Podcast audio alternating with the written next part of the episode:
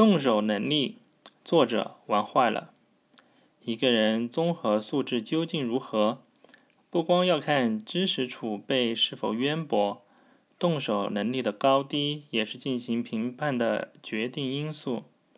知识储备的多少往往很好检测，通过理论考核，大多可以摸清详细底数。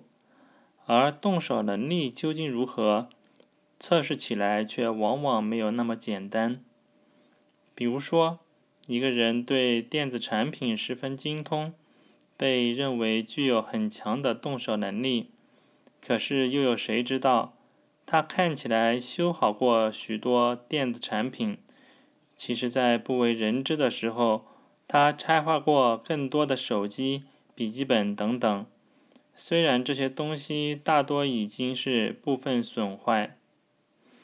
动手能力的培养，很多时候不是光靠看书背记就能学来的。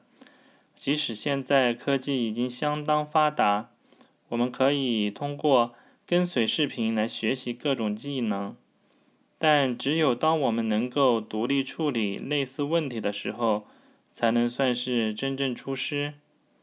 在掌握技巧到独立出师的这个过程中，有时候我们需要付出的努力。有可能要比预想中的多得多。